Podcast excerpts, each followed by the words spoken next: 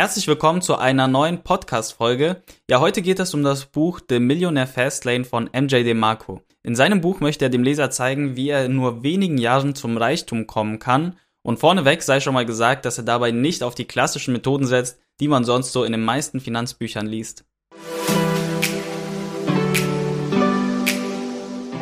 Der Autor MJ DeMarco ist Unternehmer, Autor und Investor. Er hat seine Karriere als Unternehmer in den späten 90er Jahren gestartet, als er eine Reihe von Unternehmen im Bereich Internetmarketing und Webentwicklung gegründet hat. Nach einigen Jahren als Unternehmer und Investor hat er dann das Buch The Millionaire Fastlane geschrieben und es ist zu einem internationalen Bestseller geworden. Der Slogan des Buches lautet, mit diesem Buch lernst du in zwei Tagen mehr als in zwei Jahren bei irgendwelchen Business College Kursen und es kostet dich nur einen Bruchteil. Ob du das Buch wirklich in zwei Tagen liest, das sei mal dahingestellt, denn es hat über 500 Seiten und in dem Buch werden konventionelle Reichtumsansätze wie zum Beispiel der Zinseszinseffekt oder die Erhöhung der Sparquote auf den Kopf gestellt und Möglichkeiten präsentiert, um in nur wenigen Jahren zum Millionär zu werden. Für ihn steht fest, dass der schnelle Weg zum Wohlstand über das Unternehmertum führt. Ich glaube, es gibt kaum ein Thema, das so ja, ich sag mal, relevant geworden ist für die Leute wie das Thema finanzielle Unabhängigkeit. Also so viele Menschen interessieren sich dafür, wollen die Chance ergreifen und finanziell unabhängig werden. Und das ist ja nichts Schlechtes, aber man merkt auch, dass es so viele Bücher dazu auf dem Markt gibt. Und gerade bei dem Buch war ich sehr skeptisch, weil dieses Buch ja irgendwie so den schnellen Reichtum verspricht. Und deswegen war ich schon sehr skeptisch bei diesem Buch, bevor ich es gelesen habe. Was ich aber gut finde, und das finde ich extrem wichtig bei solchen Büchern, ist, dass der Autor Praxiserfahrung hat. Also der Autor war selbst schon Unternehmer oder ist Unternehmer und erzählt halt eben aus der Praxis. Und ich habe das Gefühl, dass so viele Leute heutzutage dir sagen wollen, wie sie, ja, wie du dir einen Wohlstand aufbauen kannst, wie du finanziell frei wirst, selbst aber noch nicht finanziell frei sind oder finanziell frei werden, indem sie dir erzählen, wie du es auch werden kannst. Aber im Endeffekt werden nur sie reich.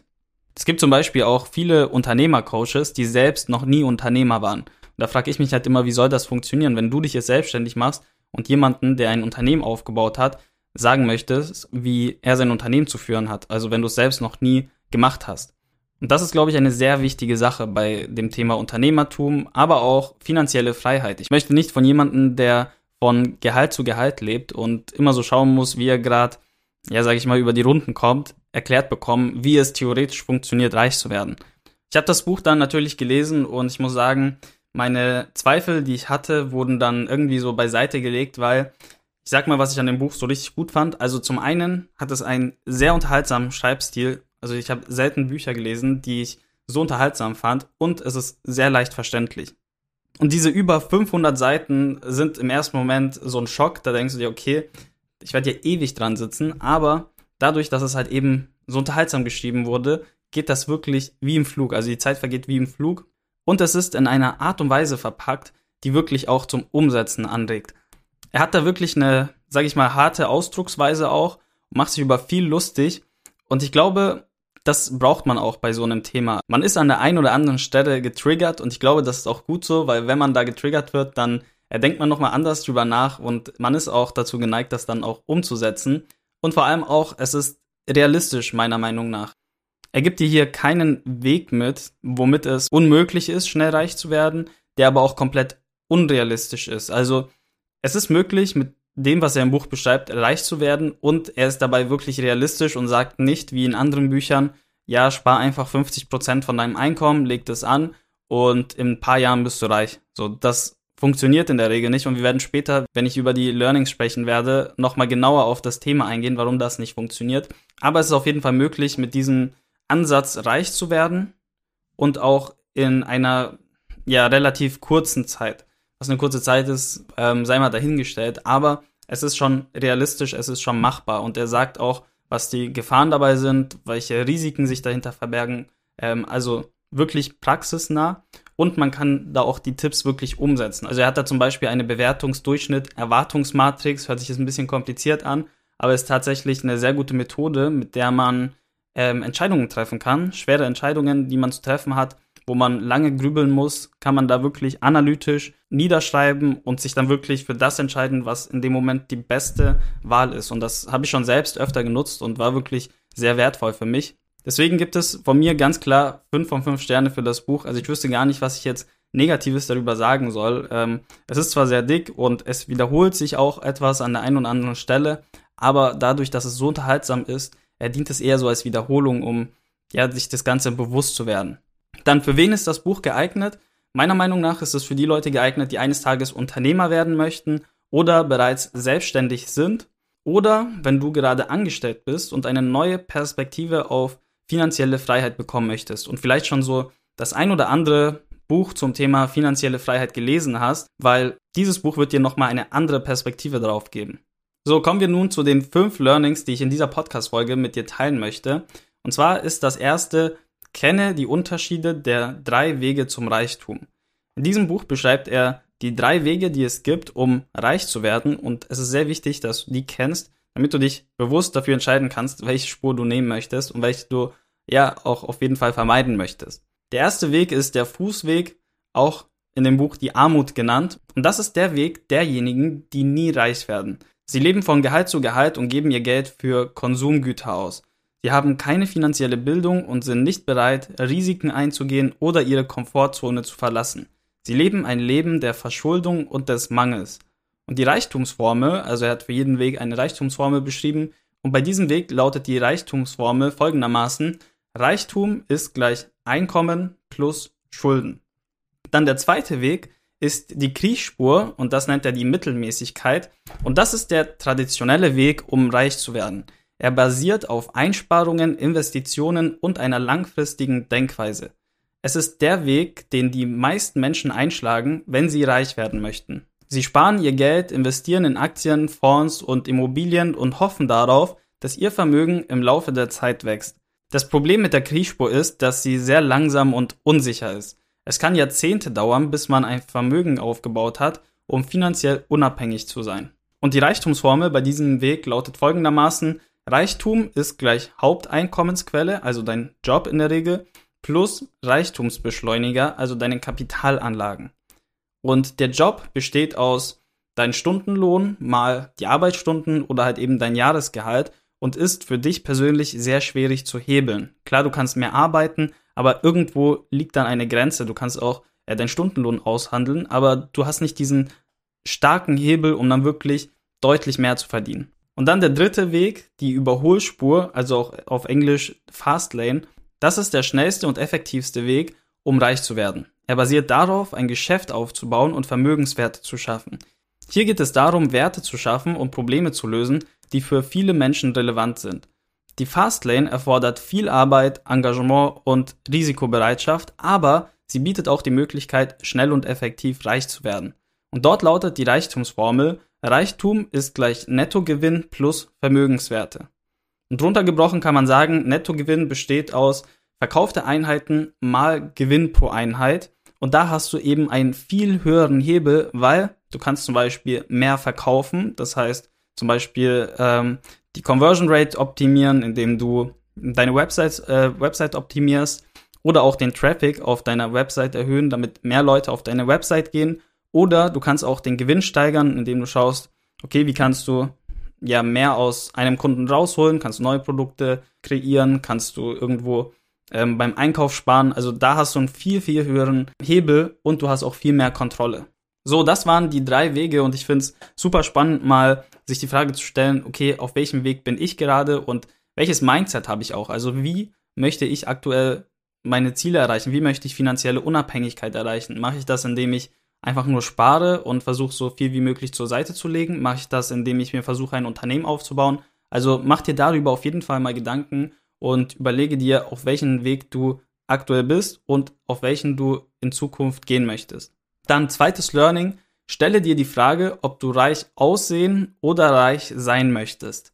Und dazu erzählt er eine sehr interessante Geschichte aus seinem Leben. Und zwar sagt er, dass er im Jahr 2000 sein Unternehmen für 250.000 Dollar verkauft hat und das war damals ja noch deutlich mehr, als es jetzt ist. Also im Jahr 2000 war es mehr wert, als jetzt 250.000 Euro wert sind. Und er hat sich damals wirklich reich gefühlt. Er hat sich so gefühlt, so, hey, ich habe es geschafft, ich bin jetzt reich. Und innerhalb weniger Monate war dann aber schon die Hälfte weg, weil er sich sehr viele Luxussachen gekauft hat. Neues Auto, neue Klamotten, eine teure Uhr.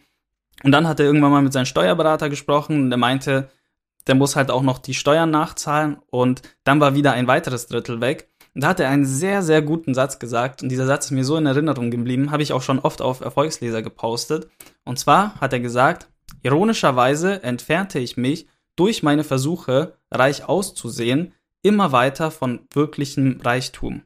Und das muss man sich immer wieder bewusst machen. Also die meisten, wenn sie viel mehr Geld verdienen oder auf einmal viel Geld haben, ähm, erhöhen ihren Lebensstandard ins Unermessliche.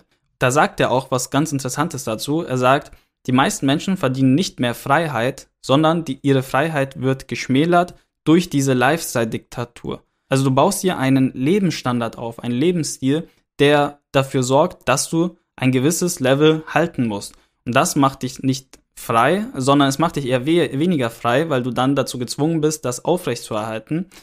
Und deswegen ist wichtig, sich die Frage zu stellen, möchtest du wirklich reich sein oder geht es dir darum, reich auszusehen? Jetzt stellst du dir vielleicht die Frage, ob das dann bedeutet, dass du dir nichts mehr gönnen kannst von dem, was du dann verdienst. Das natürlich nicht. Es geht aber immer nur darum, dass du dir das kaufst, was du dir auch wirklich leisten kannst. Und das bringt uns schon zum dritten Learning. Wenn du dir die Frage stellen musst, ob du dir etwas leisten kannst, dann kannst du es dir nicht leisten. Er sagt in dem Buch, dass die Leute, die sich teure Sachen kaufen und die auch wirklich reich sind, dass die sich nicht ständig die Frage stellen, wenn sie sich zum Beispiel ein neues Auto kaufen, kann ich mir das wirklich leisten? Sondern für sie ist es keine große Sache, sie kaufen sich das einfach. Und wenn du schon anfängst, dir die Frage zu stellen, hm, kann ich mir jetzt das neue Auto leisten? Oder es vielleicht sogar in Bedingungen knüpfst, also zum Beispiel sagst, okay, wenn mein Portfolio jetzt in zehn Monaten um so viel Prozent steigt, dann kann ich mir das leisten. So, das bedeutet schon, dass du es dir nicht leisten kannst. Er gibt das so als Faustregel mit, dass wenn du etwas bar zahlen kannst und sich dadurch dein aktiver Lebensstil nicht verändert oder in Zukunft bestimmte Bedingungen eintreten müssen, dann kannst du es dir leisten. Das bedeutet jetzt in der Praxis, sagen wir mal, du möchtest dir ein neues Auto kaufen, ein teures Auto. Und eine Woche später verlierst du deinen Job oder dein Umsatz bricht um 50% ein. Würdest du den Kauf des Autos bereuen? Wenn die Antwort ja ist, dann kannst du dir dieses Auto nicht leisten im aktuellen, zum aktuellen Zeitpunkt. Er sagt, wäre das gleiche passiert, wenn du dir ein Kaugummi gekauft hättest, würdest du es dann auch eine Woche später bereuen, wenn du deinen Job verlierst oder der Umsatz um 50% einbricht? Und wahrscheinlich nicht, weil es für dich keine große Sache ist. Und da fragst du dich auch nicht, ob du dir das leisten kannst, sondern du kaufst dir einfach ein Kaugummi. Ich finde, das ist in der heutigen Zeit so eines der wichtigsten Learnings, den man den Leuten mitgeben kann, weil man schaut halt immer zu den Leuten auf, die man verfolgt, sei es Influencer, irgendwelche, ja, Rapstars oder sonst was. Und die tragen natürlich sehr teure Klamotten, coole Uhren, tolle Autos. Und man möchte das auch haben. Das Ding ist, man sieht nicht, wie viel Geld sie wirklich verdienen. Und man versteht nicht, dass diejenigen, die sich das kaufen, diese Influencer, die verdienen ja einen Haufen Kohle und für die ist es keine große Sache, wenn sie sich jetzt mal eine neue Louis Vuitton-Tasche zum Beispiel kaufen. Aber die, die das dann nachkaufen und diesen Lifestyle nachleben möchten, die nehmen dann ihr ganzes Erspartes teilweise und kaufen sich das, um auch zu sein wie die Person. Und das ist ja nicht verkehrt, wenn man sich für teure Uhren interessiert, für teure Klamotten. Aber dann solltest du versuchen, wirklich auch dieses Level zu erreichen, dass du sagen kannst, ich kann mir das ohne Probleme leisten. Also ich muss mir gar nicht erst die Frage stellen. Und dann solltest du dir halt eben aber die Frage stellen, ob du wirklich reich aussehen möchtest oder möchtest du dann wirklich reich sein?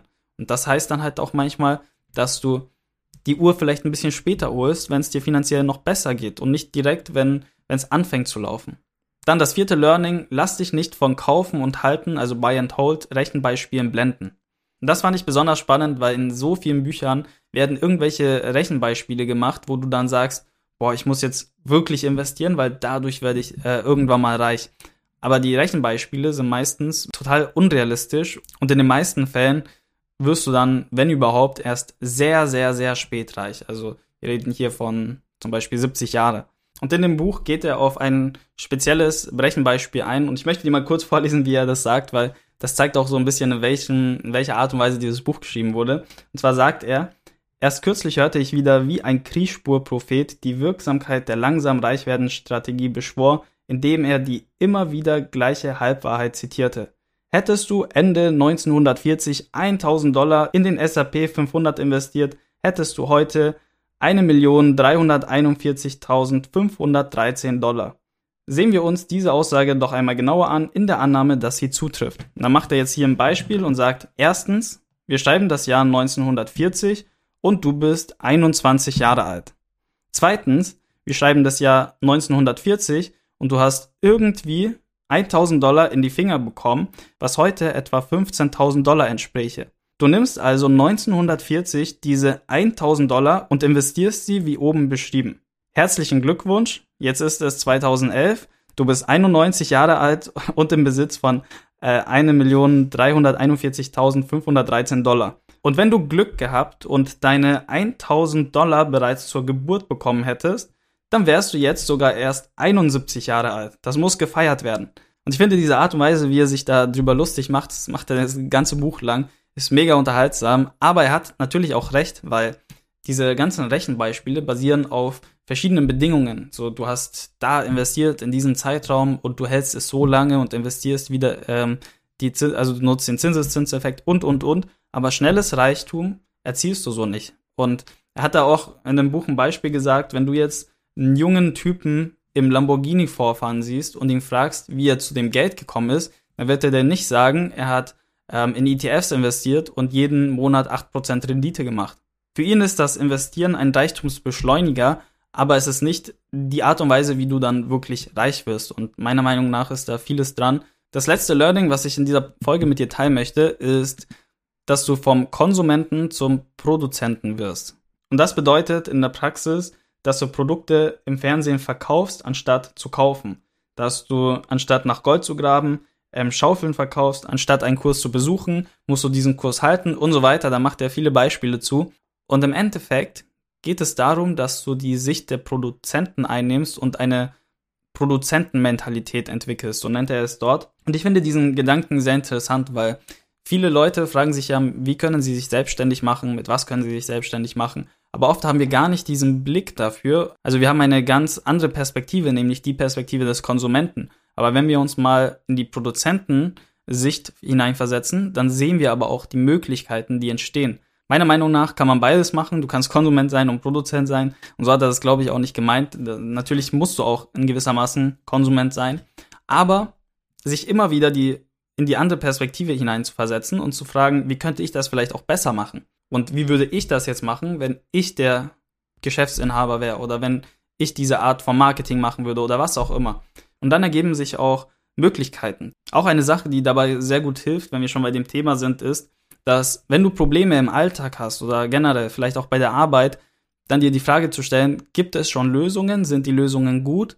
Und hätte ich eine bessere Lösung oder eine bessere Idee? Weil Produkte sind eigentlich nichts anderes als Lösungen. Du hast ein Problem und du brauchst eine Lösung dafür. Auch zum Beispiel ein Netflix. Dir ist langweilig, du kannst Netflix schauen. Ist eine Lösung für ein Problem. Und wenn du dieses Problembewusstsein und auch dieses Pro äh, Produzentenbewusstsein hast, dann siehst du plötzlich Möglichkeiten, dann siehst du Chancen, die du vorher nicht gesehen hast damit sind wir auch schon zum Ende der Podcast-Folge angelangt. Ich hoffe, es hat dir gefallen und falls das Buch interessant für dich klingt und dir die Learnings gefallen haben, dann solltest du es auf jeden Fall selbst auch nochmal lesen. Wie gesagt, das Buch hat 500 Seiten und äh, die fünf Learnings sind nicht die einzigen Learnings, die ich daraus gezogen habe. Den Link zum Buch packe ich dir in die Show Notes dieser Podcast-Folge. Und ansonsten gib mir gerne Feedback zur Podcast-Folge. Äh, wenn du das Buch schon gelesen hast, dann sag mir gerne, was deine Meinung zum Buch war. Kannst mir jederzeit auf Instagram schreiben. Und wir hören uns dann wieder in der nächsten Podcast-Folge.